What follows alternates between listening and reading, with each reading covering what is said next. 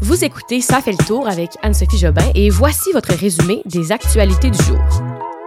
Le Québec à l'aube d'une sixième vague, un sommet de l'OTAN sur la guerre en Ukraine et de plus en plus d'espoir pour de la vie ailleurs dans l'espace. Allô tout le monde, c'est Anso au micro, j'espère que vous allez bien. J'ai plusieurs nouvelles aujourd'hui, alors on y va sans plus tarder avec les actualités du mercredi 23 mars. Cet après-midi avait lieu une bonne conférence de presse du docteur Luc Boileau, le directeur national par intérim de la santé publique du Québec. Le genre de conférence de presse qu'on n'avait pas eu depuis un bon moment parce que la situation épidémiologique allait assez bien. Est-ce qu'on s'en ennuyait? Je pense pas nécessairement que les gens ont souri quand ils ont vu qu'il y avait une conférence de presse. Mais bon, on n'est pas allé juste dans le négatif, là, faut pas non plus paniquer.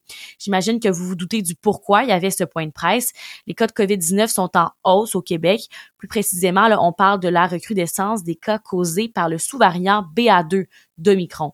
50% des infections sont maintenant des cas de ce nouveau variant-là. Et ça, ça pousse le Québec, le gouvernement, a demandé au réseau de la santé à se préparer pour une sixième vague. Donc, on n'est pas encore dans cette sixième vague, mais on, se prépare pour euh, celle-ci parce qu'ailleurs, comme on le voit en Europe, là, sont déjà dans cette sixième vague. Aussi, euh, Québec préconise maintenant l'administration d'une quatrième dose de vaccin à toute personne considérée comme vulnérable. Par vulnérable, on parle des résidents des CHSLD, des RPA, des personnes qui ont 80 ans et plus, et aussi des personnes Pour ce qui est du masque, le docteur Luc Boileau en a parlé aussi. On recommande de le conserver euh, quand même encore un petit bout là jusqu'à la mi-avril. C'est déjà ce qui était prévu, donc rien de nouveau. La seule chose, c'est qu'on nous avait parlé de peut-être le lever plus tôt que le 15 avril si ça allait bien. Mais là, on a trouvé ça plus raisonnable de le garder euh, au 15 avril minimum. Donc, ça se peut que ce soit plus tard. Mais pour le moment, on parle du 15 avril. Donc euh, oui, on entre possiblement dans cette sixième vague, mais il faut pas non plus peser sur le bouton panique. Hein. Le sous-variant BA2 d'Omicron n'est pas plus virulent que l'Omicron original qu'on connaît déjà. Il est pas plus dangereux. Le truc, c'est qu'il est de 30% à 50% plus contagieux si vous êtes dans une pièce, il y a encore plus de chances que vous l'attrapiez si quelqu'un l'a. Et euh, comme l'a dit le docteur Luc Boileau cet après-midi, là, c'est pour cette raison-là que les cas sont en hausse partout en Occident, parce que ce sont tous des endroits où les mesures sanitaires ont été allégées dans les dernières semaines. Comme vous le voyez, le Québec n'y échappe pas. Là. Hier, on a enregistré 2000 cas. C'est une première depuis la mi-février. Et aujourd'hui, on est à 2111 cas euh, c'est seulement les, les, tests PCR, il faut le mentionner, c'est pas les tests rapides. Et euh, quand même, par contre, on a vu une baisse des hospitalisations aujourd'hui. Comme je le dis, on pèse pas sur le bouton panique, mais bien sûr, une nouvelle vague qui approche. Faisons le point sur l'Ukraine en cette 28e journée de l'offensive russe. Alors voici quelques faits saillants des dernières heures sur la guerre en Ukraine. Premièrement, bonne nouvelle, l'Ukraine reprend des villes, lentement mais sûrement. L'armée ukrainienne a donc repoussé l'armée russe en dehors de certaines zones. Donc, quand même, l'armée ukrainienne impressionne. Ça fait presque un mois que les Russes sont entrés et la Russie n'a pas le contrôle de Kiev, la capitale, ni de la ville portuaire stratégique de Mariupol, dont on parle beaucoup. C'est sûr que ça va pas bien là-bas, mais ils n'ont pas le contrôle. Alors, l'armée ukrainienne maîtrise quand même bien, là. Par contre, selon une agence d'aide, il y a plusieurs villes qui n'ont plus que trois ou quatre jours de vivre parce que le système humanitaire est vraiment en panne. Euh, deuxième affaire que je voulais vous jaser de l'Ukraine, on en reparlera demain là plus en détail, mais notez que les Occidentaux se rencontrent pour un sommet de l'OTAN demain, un sommet consacré à l'invasion de l'Ukraine par la Russie. Et hier, le conseiller de la sécurité nationale de la Maison Blanche a dit qu'ils annonceraient de nouvelles sanctions contre la Russie et qu'ils renforceraient les sanctions qui existent déjà. Vous comprendrez donc que le but de tout ça, c'est de continuer à mettre de la pression sur Vladimir Poutine. Et d'ailleurs, le chef de l'OTAN a aujourd'hui accusé Pékin de fournir un soutien politique à Moscou en répandant de la désinformation. Je vous rappelle qu'en ce moment, la Chine ne donne pas trop d'indices d'où elle se place dans ce conflit-là.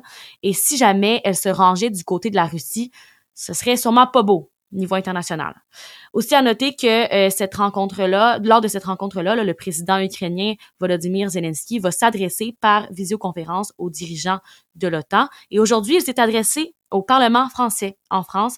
Il a dit que euh, la France devrait les aider dans le conflit pour mettre fin à cette guerre contre la liberté, l'égalité et la fraternité. Et aussi, lors de cette, euh, de cette allocution-là, il a demandé aux entreprises françaises de quitter la Russie, affirmant que tout le monde doit se rappeler que les valeurs valent plus que les profits. Alors voilà, petit résumé rapide des dernières actualités de l'Ukraine. La violence par arme à feu à Montréal, un sujet qui revient souvent dans l'actualité et avec raison parce qu'on n'a pas l'impression que la situation s'améliore. Hier, mardi soir, vers 18h, les policiers de Montréal se sont rendus dans l'arrondissement d'Annecy et euh, ce qui s'est passé en fait, c'est que trois adolescents venaient d'être ciblés par plusieurs coups de feu. Par chance, là, personne n'a été atteint, mais euh, la raison pour laquelle on en parle aujourd'hui, de ces coups de feu-là, c'est qu'il y a un lien avec l'histoire de Thomas Trudel, un jeune de 16 ans qui avait été tué par balle en novembre 2021. Ça avait vraiment été un nom de choc quand ce jeune a été tué parce qu'il avait seulement 16 ans. Euh, et en fait, ce qu'on a appris, c'est que deux des trois jeunes qui ont été visés hier soir se trouvaient avec Thomas Trudel le soir de l'assassinat. On va pas sauter aux conclusions, il n'y a rien de confirmé encore, mais euh, cette information-là pourrait être très utile à l'enquête sur le meurtre de Thomas Trudel, qui jusqu'à maintenant là, était considéré comme un phénomène de scoring. Donc on pensait vraiment qu'il avait été tué au hasard. Mais là, là ça pourrait peut-être changer la donne de voir qu'il y avait des amis qui étaient présents. Alors ça, c'est un dossier qu'on va suivre de très près. Est-ce que la mort de Nora et Romy Carpentier aurait pu être évitée? Je vous ramène à l'histoire de Nora et Romy. Le petit flashback, on se rappelle que ce sont deux petites filles qui ont été retrouvées mortes en juillet 2020. Elles avaient été tuées par leur père, Martin Carpentier. On se rappelle, il y avait une alerte en berre, tout ça. Aujourd'hui, ce qu'on apprend, c'est que la ministre de la Sécurité publique, Geneviève Guilbeault, a demandé la tenue d'une enquête publique suite à la diffusion d'un reportage d'enquête. C'est une émission de Radio-Canada.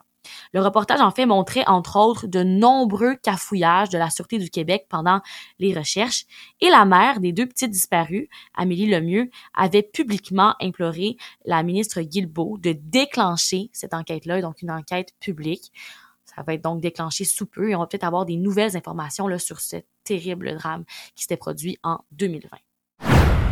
Nouvelle dans le monde du sport, une onde choc ce matin dans le monde du tennis cette fois-ci.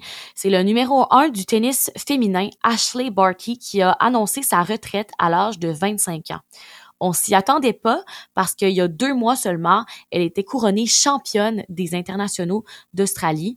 Elle a annoncé tout ça dans une vidéo publiée sur Instagram là, en expliquant qu'elle n'avait plus le désir physique, elle avait plus l'envie émotionnelle et tout ce qu'il faut là pour se dépasser au plus haut niveau. Bref, c'était un épuisement pour elle, alors elle a décidé de quitter. Elle dit qu'elle était bien dans ces décisions-là quand même. Là.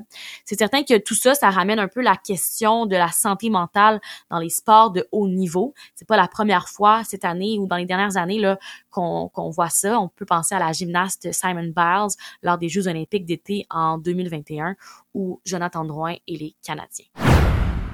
Avez-vous déjà vu un éléphant?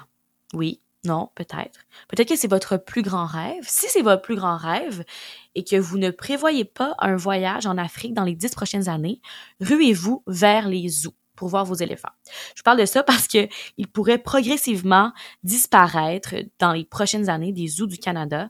C'est un nouveau projet de loi fédéral qui s'appelle Jane Goodall qui a été présenté mardi et s'il est adopté, les règles seraient plus strictes pour la possession de certaines espèces de félins, de primates et de canidés. Pour ce qui est des éléphants en question, le projet de loi prévoit que les zoos du pays ne pourront plus acheter d'éléphants pour les garder en captivité. En ce moment, on compte une vingtaine d'éléphants dans les zoos du pays. Au Québec, on en a cinq environ, dont euh, deux au zoo de Granby. Et ces éléphants-là du zoo de Granby, ils ont seulement 22 et 30 ans. Donc, euh, quand on y pense, un éléphant vit environ 50 ans ou plus. Là. Ils ont encore quelques années pour pouvoir les présenter aux visiteurs. Mais petite parallèle, une nouvelle qui est sortie suite à cette annonce-là, le PDG du zoo de Granby, lui, a déclaré que le zoo songeait depuis plusieurs années à ne plus garder d'éléphants. Donc, je répète, si votre plus grand rêve est de voir des éléphants, il va falloir aller au parc safari, possiblement. Quand même une loi là, qui pourrait passer dans les euh, prochaines semaines. On va encore suivre ça pour vous au podcast. On n'a pas de retour dans le passé aujourd'hui, mais on a encore mieux. On a le segment Astronomie. Astronomie. C'est le nouveau segment que je viens tout juste d'inventer là, là. Je viens de vous le pitcher parce que euh, je suis vraiment passionnée d'astronomie. Ce qui est spécial parce que j'ai pris un cours au cégep justement d'astronomie puis j'ai genre passé à 63 parce que finalement il y avait de la physique et je comprenais rien. Mais reste que ça m'intéresse vraiment l'espace et je veux vous en parler un peu plus souvent parce que des fois il y a des nouvelles qui sortent et je trouve ça vraiment intéressant, comme celle d'aujourd'hui. Je vous la lis. La NASA a confirmé qu'on est maintenant à 5005 planètes, des exoplanètes qui ont été découvertes et qui sont en orbite autour d'une étoile autre que le Soleil.